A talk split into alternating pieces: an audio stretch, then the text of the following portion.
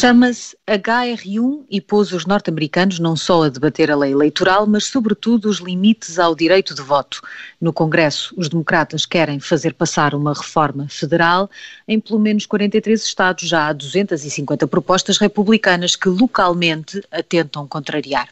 Menos de cinco meses depois de umas eleições que minaram a confiança no sistema, é difícil perceber as consequências deste braço de ferro. À discussão juntou-se, entretanto, e de novo, o filibuster. Os democratas dizem que é a arma dos republicanos para travar os direitos civis. Os republicanos lembram que deu muito jeito aos democratas quando não estavam no poder. No Café América, a maioria é sempre de dois terços, sobretudo quando os dois são o Henrique Burné e o João Diogo Barbosa. Eu, o terceiro terço, sou a Sara Antunes de Oliveira. Vamos aos prémios. Começamos pelo Frank Underwood para o mal da semana. Please stop that. Stop what? Henrique, começamos por ti e com bruxas.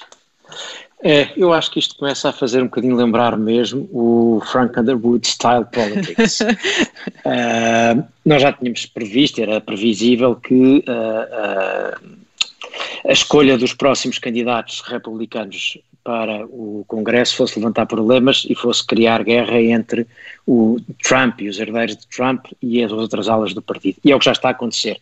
A outra coisa que nós já temos dito aqui é que eh, os Estados Unidos têm uma espécie de PEC, não é? Processo eleitoral em curso, permanentemente. e, portanto, começaram agora os, os eventos, antigamente eram almoços e jantares, agora são Zoom meetings uh, de angariação de fundos para as campanhas e começaram a acontecer aqueles, sobretudo com aqueles 10 congressistas que votaram a favor do impeachment no Congresso, portanto na Câmara dos Representantes, começam a aparecer candidatos apoiados por Trump. E, portanto, temos numa semana, por exemplo, o candidato que vai desafiar o, o Anthony Gonzalez, que votou a favor do impeachment, o candidato que vai desafiá-lo teve um evento de, de fundraising apoiado pelo Trump em Mar-a-Largo.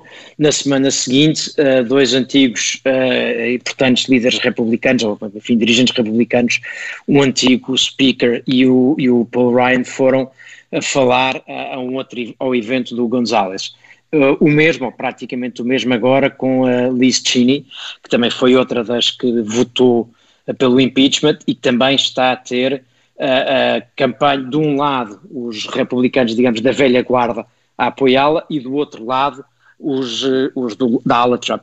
E começam-se aqui a levantar, enfim, dois problemas. Por um lado, o líder da minoria no Congresso, uh, que é suposto apoiar todos os incumbentes, ou seja, todos os que vão para candidatar-se à reeleição e que tem pelo menos 10 problemas, porque há 10 que se vão, que vão tentar recandidatar uh, e que uh, vão ter, vão ser desafiados por apoiantes de Trump. E de que lado é que ele fica? E depois, por outro lado, vai haver certamente muita gente ala anti-Trump que vai tentar substituir alguns desses incumbentes. E, portanto, vamos, vamos ter guerra no Partido Republicano. E, uh, de vez em quando, a coisa uh, escala um bocadinho. Foi o que aconteceu há dias no Michigan, em que o líder do Partido Republicano local estava a referir-se aos três uh, cargos mais importantes no Michigan que são detidos por democratas, isto disse os três bruxas democratas, vamos derrotar as três bruxas democratas. E alguém da plateia gritou, e o que é que fazemos com as nossas bruxas? Referindo-se aos uh, membros do Partido Republicano que tinham apoiado o impeachment, que a resposta dele foi muito boa. Bom, uh, não vejo alternativa que não seja matá-los, o assassínio, ou, ou votá-los fora, claro. Portanto, isto está animado do lado do Partido Republicano. É, significa pelo menos que no futuro vamos ter muitos Underwoods para entregar, pelo menos até, até às intercalares. Mas, mas é, isso que, é isso que faz Trump um, um político tão formidável na América, não é? Essa capacidade de, em simultâneo, uh, gerar grande interesse nos eleitores tradicionais republicanos e interesse não só no voto, mas no, no seu dinheiro e na angariação de fundos, que é tão importante na América, mas também uh, esta capacidade de nos fazer falar neles e porque uh, nós vemos aqui no nosso programa como, em geral, na imprensa cai lá. Não se fala muito do, do processo democrata, continuamos presos à, à, narrativa republicana e eu acho que o grande risco aqui é que toda, é, todo esse establishment republicano é muito mais uh, disciplinado e capaz de executar um plano do que Donald Trump, que tem tido casos muito divertidos de pessoas que tentam obter o seu apoio através de tweets, através de uh, idas a Mar-a-Lago, como o Henrique bem referiu, e, e é tudo um bocadinho amador e isso pode ser difícil em termos eleitorais, porque é diferente gerir uma campanha nacional. Mas não quer dizer que não funcione. Mas não quer dizer que não funcione e essa narrativa vai ser interessante de acompanhar. Ainda assim, acho que o grande talento é fazer-nos falar dele e é através de caça às bruxas, ou como um senhor no Texas disse, eh, adaptando o discurso ao local, eh, Nancy Pelosi é um touro e ele precisa de fazer um rodeo. João Diogo Barbosa, sempre a ver o copo meio cheio. Vamos avançar para os donuts desta semana.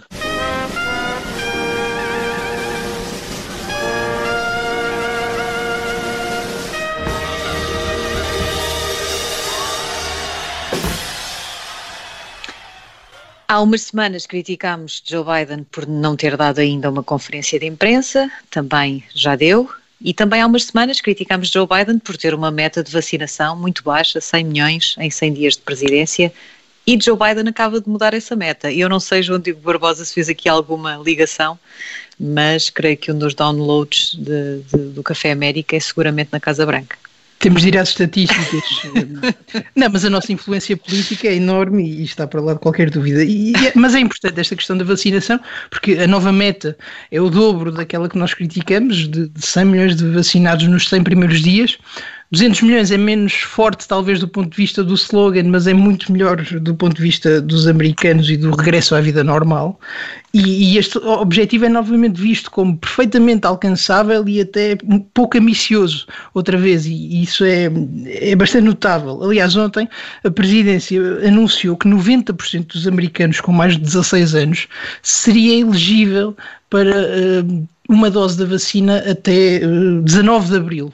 Ora, isto é extraordinário. Uh, na Europa nós vemos como é difícil uh, conseguir uma vacina, mesmo tendo talvez mais de 80 anos, e portanto aquilo que a América está a fazer é absolutamente extraordinário.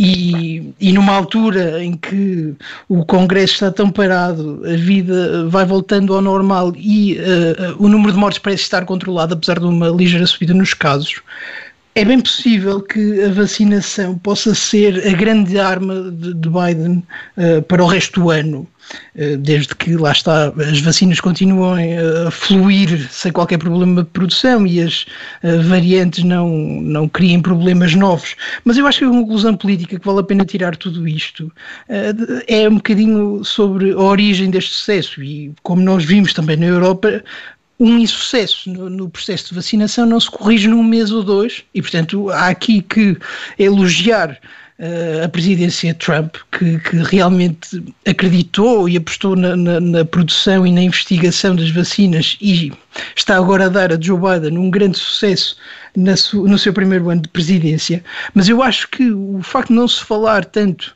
da administração uh, Trump neste processo tem a ver com a forma como se escolheu do lado dos republicanos fazer política. E aquela ideia de fazer política sem políticas, de levar tudo para o campo cultural ou até do entretenimento, tem consequências sérias neste tipo de sucessos porque ninguém consegue olhar para Donald Trump e vê-lo como um grande estratega da vacinação, um homem que esteve a tratar uh, dos detalhes da produção de vacinas, quando na verdade a sua administração foi, e estamos a vê-lo hoje, bastante competente nesse trabalho. E portanto, eu acho que há aqui uma lição, para além da vitória de Joe Biden, há aqui uma lição para os republicanos sobre os riscos da, da política que escolheram fazer e que é bastante importante aprender e que uh, talvez ainda não seja tarde para isso. Ah, Diz, diz, e, e, e só aqui comentar que em alguns casos, em alguns casos, este é um deles, uh, Trump às vezes era o pior da política de, de, da administração Trump, isto é, o, o, discurso do próprio sobre a questão das vacinas uh, também puxou menos pelas virtudes que veio a ter do que, do que seria de esperar, isto é, o discurso, embora tenha dito, ah, eu tenho a certeza que vai haver uma vacina, a desvalorização inicial, toda a confusão gerada, também tornou difícil aos olhos do, do, do público perceber o papel que a administração tinha tido, porque o discurso era um pouco errático. Eu acho que isso, isso também uh, ajuda a que e depois o é exagero é... também, não é? Porque depois seguiu-se do exagero de esta vacina deve-se a mim, fui eu que fiz e tal, que também caiu no outro extremo. E portanto eu acho que isso também ajuda um bocadinho, mas, mas de resto sim, concordo aqui com o João Diogo. Henrique, tu também tens aqui um donut uh, para Biden, o influente. É uma coisa rápida, é só para aquela ideia que Biden disse da América estar de volta. Volta e meia podemos testar a ver se isso acontece ou não. E teve graça na semana passada porque o Presidente dos Estados Unidos participou na reunião do Conselho Europeu e, portanto, esteve Zoom ou coisa que o valha, reunido com o chefe de Estado e de Governo da União Europeia e depois, sem que mais ninguém soubesse, só souberam no dia seguinte por um tweet, uh, telefonou diretamente ao primeiro-ministro grego. E o que é que aqui me interessa nesta história é o pretexto uh, e as circunstâncias. O pretexto foi o bicentenário da Revolução Grega. A Revolução Grega foi a separação da Grécia, a independência da Grécia face ao Império Otomano. Uh, e, e, o contexto é precisamente de uma crescente tensão com a Turquia. E os Estados Unidos têm noção, sempre tiveram, da importância de ter a Turquia do lado dos seus aliados, por várias razões. E ainda que Erdogan seja um problema, um problema crescente, este sinal dado uh, à Turquia, à, à Grécia, parece-me importante porque muitas vezes ao longo da história foi preciso precisamente os americanos darem sinais aos gregos de que apesar do apoio dado aos turcos não se esqueciam da Grécia e aqui mostra uma vez mais a importância e Biden a perceber a importância. Portanto, a América parece estar de facto a tentar estar de volta e dar sinais típicos de um aliado que cuida dos seus aliados. Ah, e, e, sobretudo num, depois de uma semana em que de facto uh, os Estados Unidos estiveram muito virados para fora com algumas decisões ou posturas uh, eventualmente questionáveis. Vamos aos disparados da semana com o Sarah Pelling.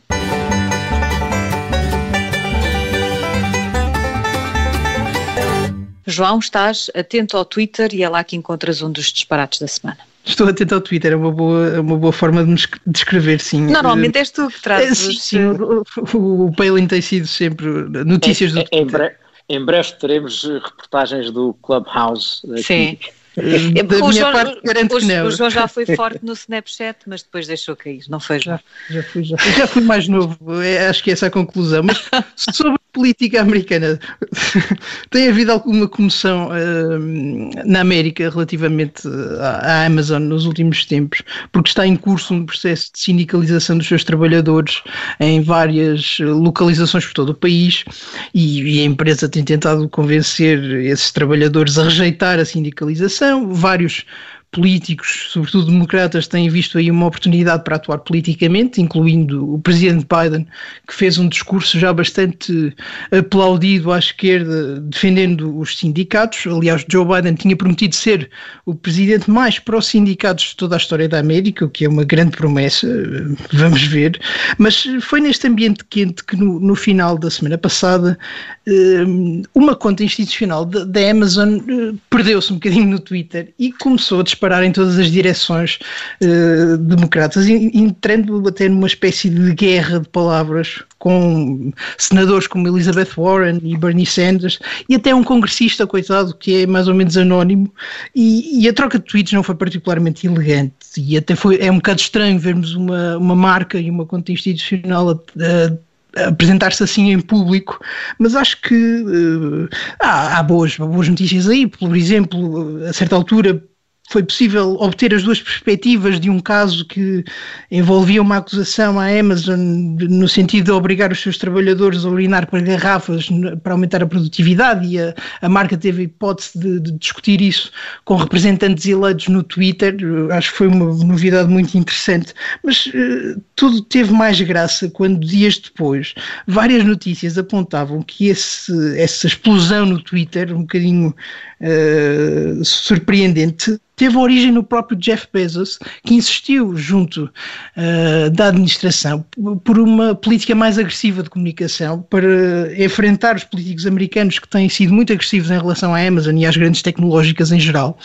E, portanto, eu acho que o assunto da Amazon e do seu poder e da sindicalização nas grandes tecnológicas vai ser importante no futuro da América e no futuro próximo, mas acho também que vai ser difícil haver um capítulo mais disparatado do que este de trocas de gargalhardetes no Twitter e acho que da próxima vez Jeff Bezos devia seguir o caminho normal e usar o Washington Post para criticar os é capaz de ser uma melhor opção. Henrique, tu também tens um pelin para a candidatura anunciada para 2024.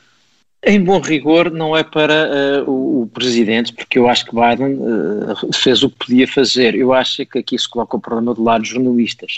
Qual é a pergunta mais disparatada que se pode fazer a um presidente na sua primeira conferência de imprensa, no primeiro dia em que ele dá uma conferência de imprensa? Qual é? É daqui a quatro anos vai se recandidatar e a sua atual vice-presidenta vai, vai consigo.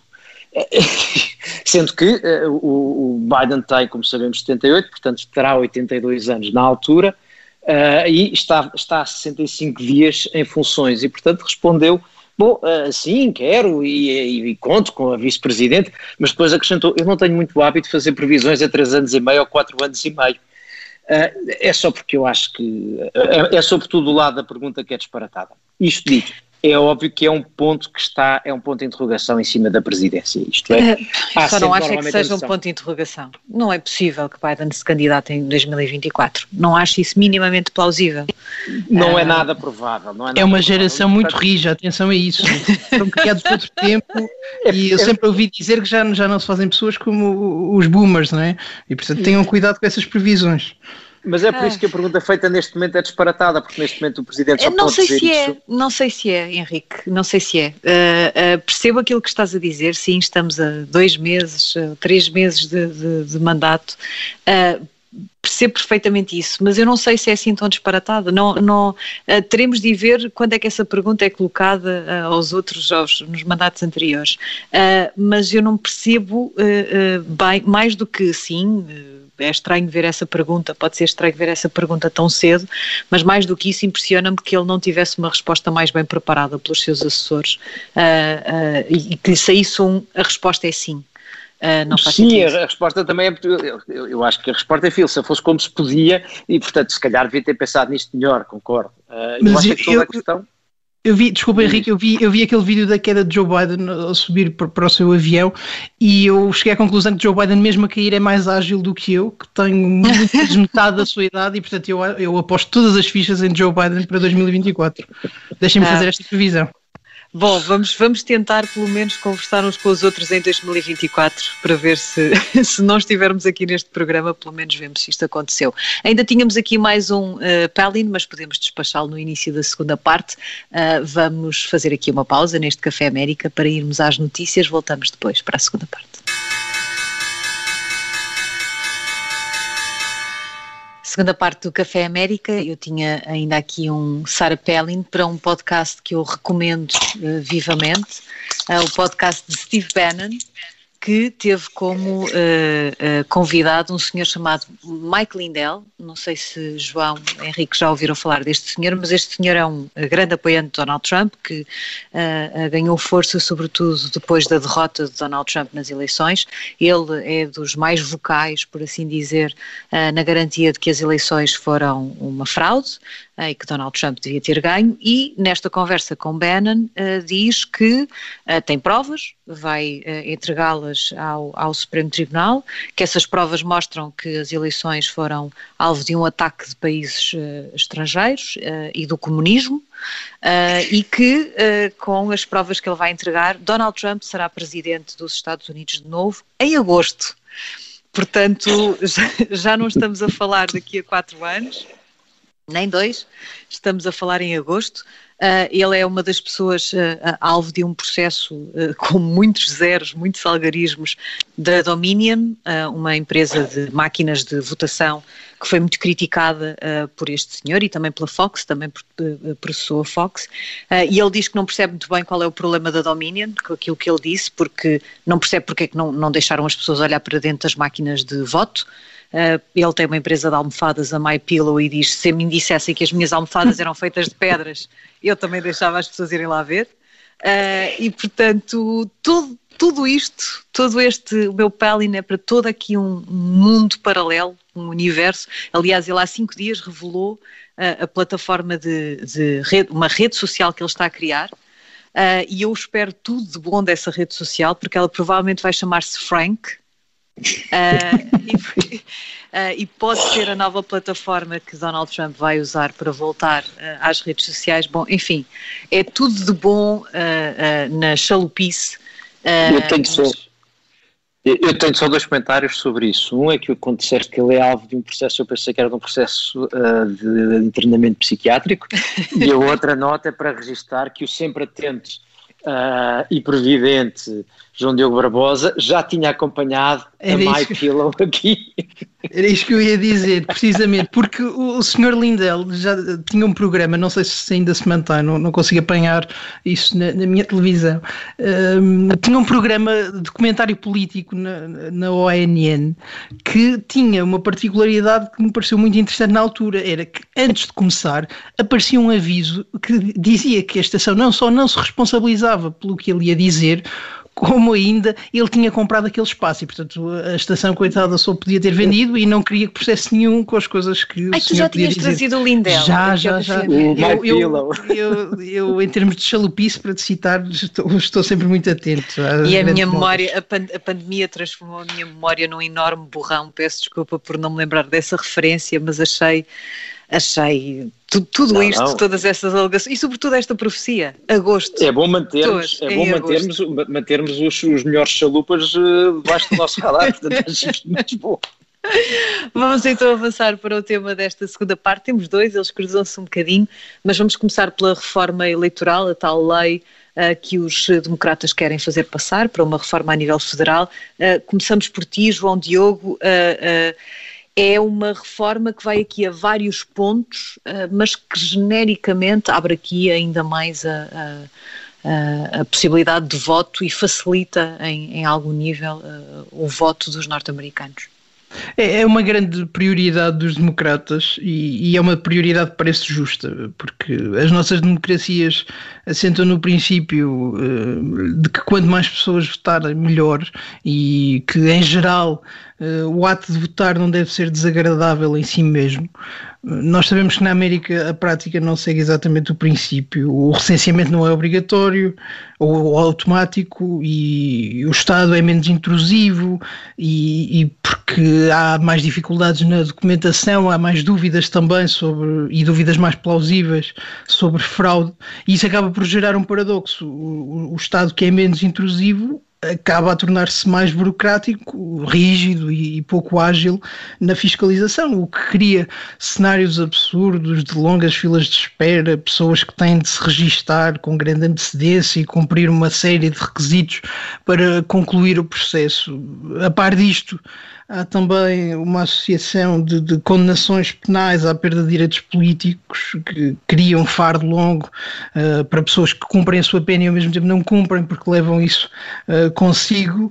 E, e, este problema é exacerbado uh, nos estados mais disputados, como a Geórgia, por exemplo, de grande fama nas presidenciais e que recentemente, mesmo há dias, aprovou uma das leis mais restritivas em termos eleitorais de todo o país e, e eu acho que aqui há uma divisão entre republicanos e democratas que é mais profunda do que simplesmente a divisão entre aqueles que defendem a justiça e aqueles que querem afastar quem não vota em si.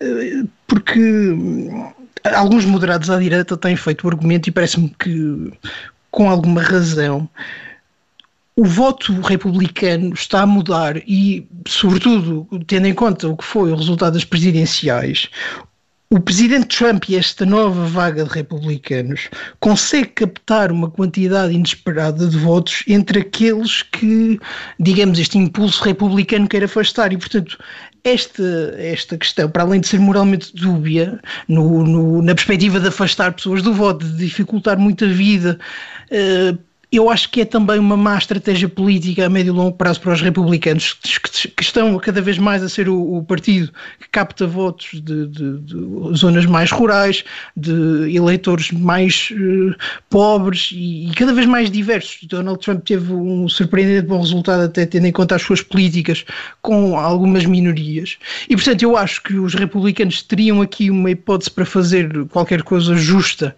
uh, e, ao mesmo tempo, boa a longo prazo mas uh, eu diria o ponto fundamental aqui uh, é sobre justiça, não é sobre estratégia eleitoral e, portanto, não é, uh, não é bom que o ato de votar seja tão desagradável em si mesmo, não é bom que as pessoas tenham de esperar horas e horas, não é bom que seja negado o direito ao voto e não é boa esta desconfiança e este Estado tão burocrático na fiscalização do voto. Acho que perde a democracia americana e perdem os dois partidos uh, que estão mais envolvidos em cálculo eleitoral do que em política. Aliás, eh, há, republicanos que reconhecem isso mesmo sobre o ser desagradável votar a propósito da alteração das regras na Geórgia. Claro, vou falar de Mitch McConnell, vai ter de ser, mas o meu querido Mitch McConnell que, que, que, apoiou essa alteração, que aumenta imenso as restrições ao voto, uh, perguntado sobre se faria sentido que uh, a lei proibisse que se desse água e comida às pessoas que estão nas filas, que é uma das coisas que deixa de ser possível na Geórgia, segundo essa alteração das regras, se isso fazia sentido, proibir que se desse água e comida às pessoas que estão à espera na fila, ele disse de facto não faz muito. Uh, com razão, com razão.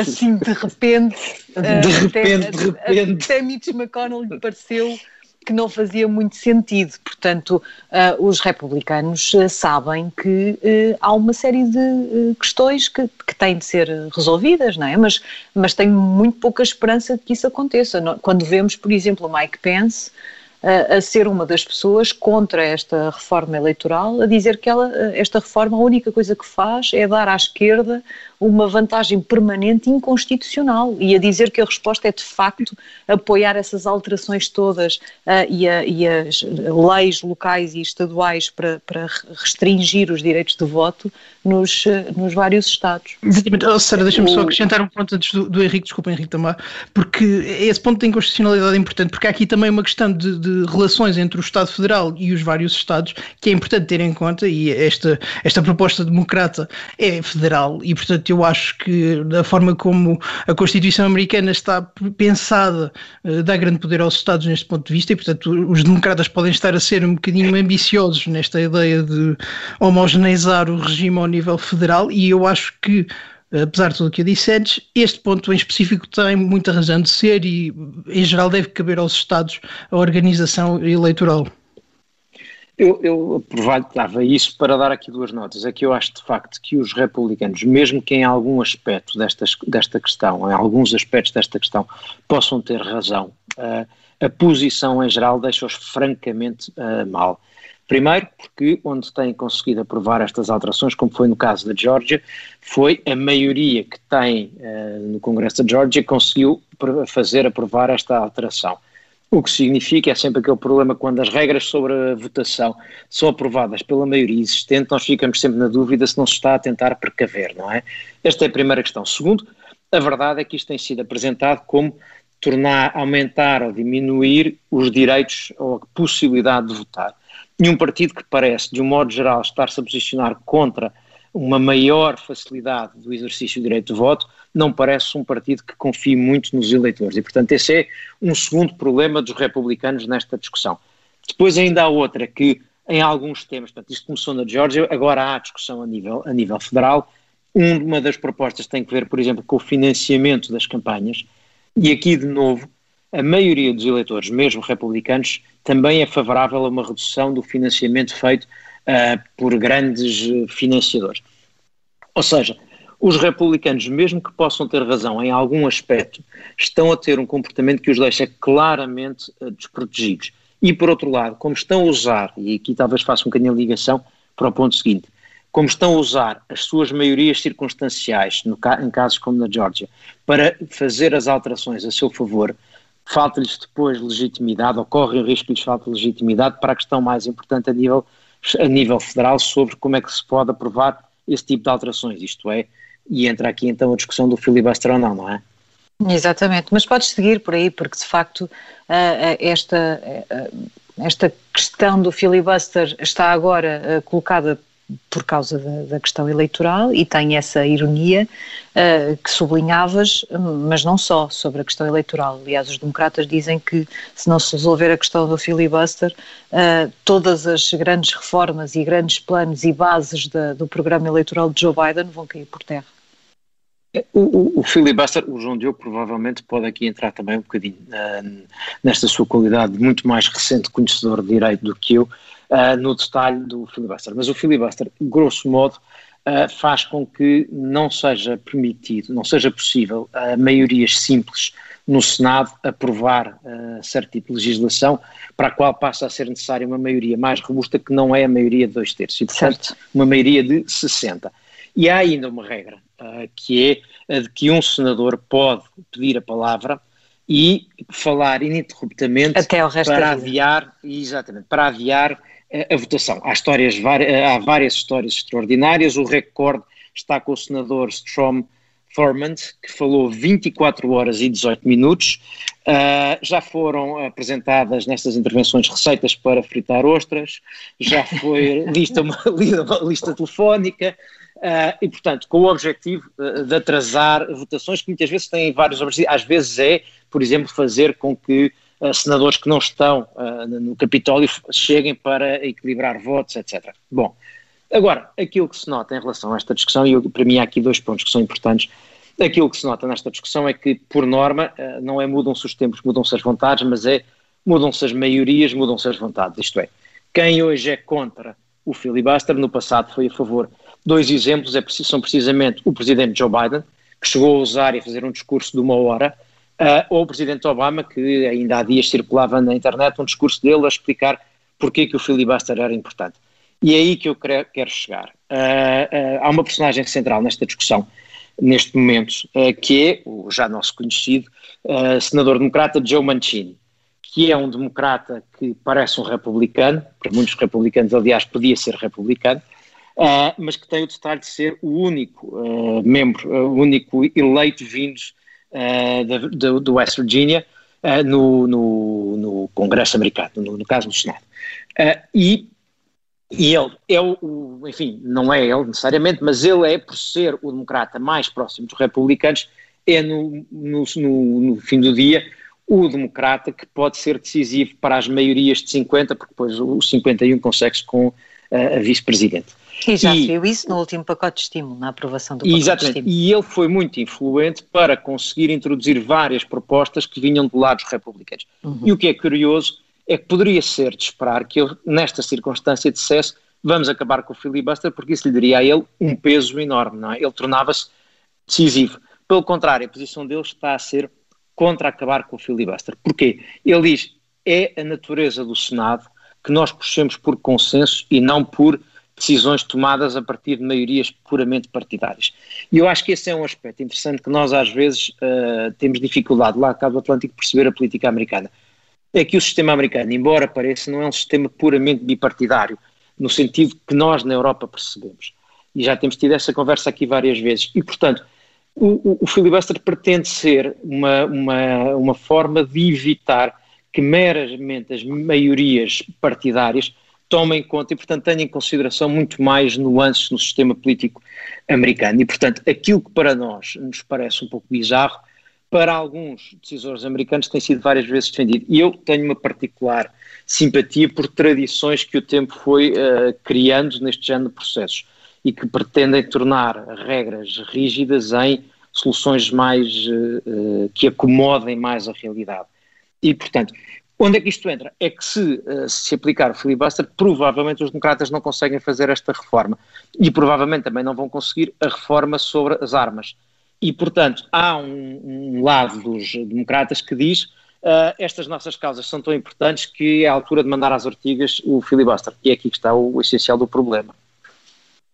Ah, eu, eu, eu, eu, eh, eu, reconheço a bondade da ideia do filibuster, ou pelo menos a ideia que estaria na cabeça do legislador uh, quando uh, o filibuster foi criado. A minha dúvida tem mais a ver, uh, não que eu não respeite as tradições que o tempo foi cimentando, Henrique, ora é essa, eu também gosto de coisas clássicas, mas é, é, a minha questão está mais nos limites. Uh, e aliás, Joe Biden não, não vai tanto pela ideia, pelo menos uh, até agora, não vai tanto pela ideia de acabar com o filibuster, vai de fazer mexidas no filibuster para o limitar de alguma forma. Uh, os limites que permitam que um instrumento que de facto nasce com a ideia bondosa de garantir que as minorias não deixam de ter uma palavra no Senado, não se transforma num num instrumento de uh, ganhar tempo, perder tempo, transmitir receitas de ostras, que acaba por ridicularizar o próprio instrumento, que é um instrumento que nasce de uma boa ideia. E depois vejo aqui um outro problema, por outro lado, que é, eu compreendo que os democratas digam isto é fundamental para nós, está na altura de acabar com o filibuster, mas os democratas não vão estar na Casa Branca para todo o sempre e há de haver, nem vão ter maioria no Senado para todo o sempre. Uh, e, e, há de haver um momento em que uh, vão precisar uh, do filibuster. nós tivemos esta conversa, creio eu, falámos sobre isto ainda no, no, no pacote de estímulo aprovado no início do ano, sobre o risco também para os democratas de, de deixarem cair o filibuster. Mas, uh, mas é, é, é, é, difícil chegar aqui a um. Ninguém, eu acho que ninguém é inocente nesta, nesta conversa, porque os dois lados já usaram o filibuster e os dois lados já, já, se, já lançaram mão, quer, com, quer na sua uh, versão mais pura, quer apenas para ganhar tempo e para. para lá está passar receitas de ostras. Portanto, uh, também tenho alguma dificuldade em ver aqui os democratas a dizer ah, isto só serve para os republicanos travarem os direitos civis. Uh, já toda a gente usa. Antes do, do, João Diogo, só rapidamente para reforçar o que estás a dizer, que é, aliás, esta ideia de acabar com o filibuster que se chama, aqui há quem chama opção nuclear, porque uh, quando acabar não sabe muito bem o que é que vai acontecer depois, foi um termo que foi usado Querido Mitch McConnell que disse, uh, querido Mitch, não, Mitch McConnell disse que se acabar o, o filibuster, os, eh, os democratas vão passar por um inverno nuclear. É, mas mas o, o, o, quem usou isto foi o Trent Lott em 2003, que era uh, uh, republicano, quando uh, ameaçou usar essa fórmula porque os democratas estavam a usar o filibuster precisamente para impedir nomeações do então presidente George W. Bush. Ou seja, é o que, estás que estamos a dizer, uh, ambos os lados têm usado. João Diogo. Bom, eu acho que o filibuster já não tem o brilho do, do Mr. Smith Ghost Washington, de certa forma é pena, porque, não, porque a evolução do, do, da regra de, desse procedimento de bloqueio, que não está aliás na Constituição, é um, vem num conjunto de regras do Senado e que foi muito pouco usado nos primeiros anos em que foi criado, acho que no, no século XIX, mas o, o, seu uso tem sido muito exagerado nos últimos anos e tem sido completamente banalizado. Uh, eu se calhar aqui vou ultrapassar o Henrique Burnet pela, pela, pelo lado do progresso, mas acho que há há tradições que funcionam e há tradições que não funcionam. Eu acho que neste momento o filibuster já não funciona no sistema político americano e não funciona porque as pessoas que ocupam os cargos e que deviam uh, cuidar das tradições trataram de, de as esborboar e iludir com, com o passar do tempo e com, com a banalização do bloqueio e da partidarização do, do, do sistema. Porque se nós pensarmos, é um bocadinho bizarro uh, esta exigência de, de 60% 50% dos votos em quase todas as matérias, ou pelo menos em quase todas as matérias importantes. Nós na Europa temos esta, estas ideias de maiorias reforçadas para algumas matérias que entendemos como essenciais e que não devem estar sujeitas à maioria momentânea, mas nos Estados Unidos esta regra pode ser aplicada com grande amplitude e com várias formas, o que torna uh, o sistema político sempre sujeito a uma paralisação muito séria.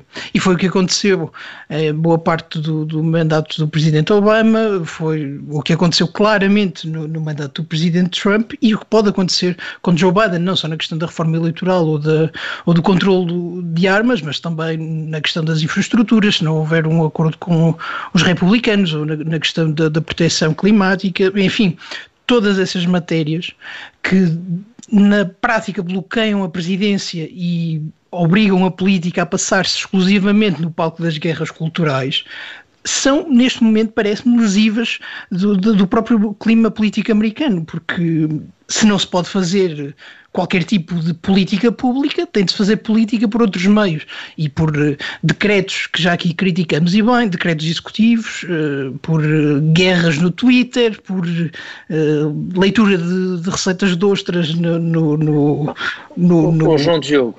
Há é também aquela só... opção uh, cada vez menos usada que, é, que são os consensos, João, não é? É isso, é aí que eu ia chegar. É Mas... aí que eu ia chegar. Aliás, há uma coisa muito engraçada. Não sei se isso também perdeu. Muito Uh, é, muito rapidamente. O, o Manchin, precisamente numa entrevista à, à CNN recentemente, dizia: perguntem aos membros do Congresso quantas vezes é que eles foram almoçar ou jantar com os do outro lado, quantas vezes é que conversaram com os do outro lado. Bom, mas isso, isso, isso, no, nos, tempos, isso nos tempos do, do Presidente e, Obama. Isso, o, presidente Obama tentou várias vezes seduzir, por assim dizer, os republicanos do Congresso e eles não queriam nada com ele porque lá está, uma, uma grande separação, uma grande polarização dos eleitores. E nós não podemos dizer seria melhor se o sistema funcionasse desta maneira quando a realidade é que ele não funciona assim. E enquanto se bloquear o sistema e se criar esta espécie de bloqueio permanente das políticas públicas, a política vai continuar a passar-se no palco da fragmentação e no palco das guerras culturais. Enquanto não se permitir um avanço de políticas e um avanço da discussão para políticas, uh, uh, os americanos vão continuar a discutir entre eles se é bom a cancel culture, se deviam estar a pensar em fraudes eleitorais e, nada, nada da política americana vai avançar enquanto não se puder discutir política e fazer políticas. João Diogo, não é nada da política amanhã são os republicanos. Não é, não é nada da política americana. Há muita coisa que avança, são as grandes, as grandes marcas de, de algumas presidências que não avançam, mas isso, eh, e as reformas mais importantes para algumas presidências, mas eu acho que isso tem que ver não só com o facto de não ser um sistema verdadeiramente bipartidário, como a ideia de não fragmentar, não é o caso hoje em dia, quando se tem esses Estados contra Estados. Portanto, eu percebo as tuas objeções, agora não acho que seja o fator que provoque uh, essa guerra cultural, quanto muito uh, acho que acabar com ele pode acicatá-la, Uh, e, sobretudo, eu sou, acho que acabar com uma coisa uh, sem saber exatamente os, os, resultados pode ser perigosíssimo. E, portanto, não, só, não, só, só não, não, não vai poder ser, ah, não vai poder ser, João e Henrique, semana, então. porque a certeza aqui é que não há filibuster que nos permita no Café América continuar durante mais uma hora e, portanto, ponto final no, de, no episódio desta semana. Nós voltamos na próxima, como sempre. Volte connosco. Até lá.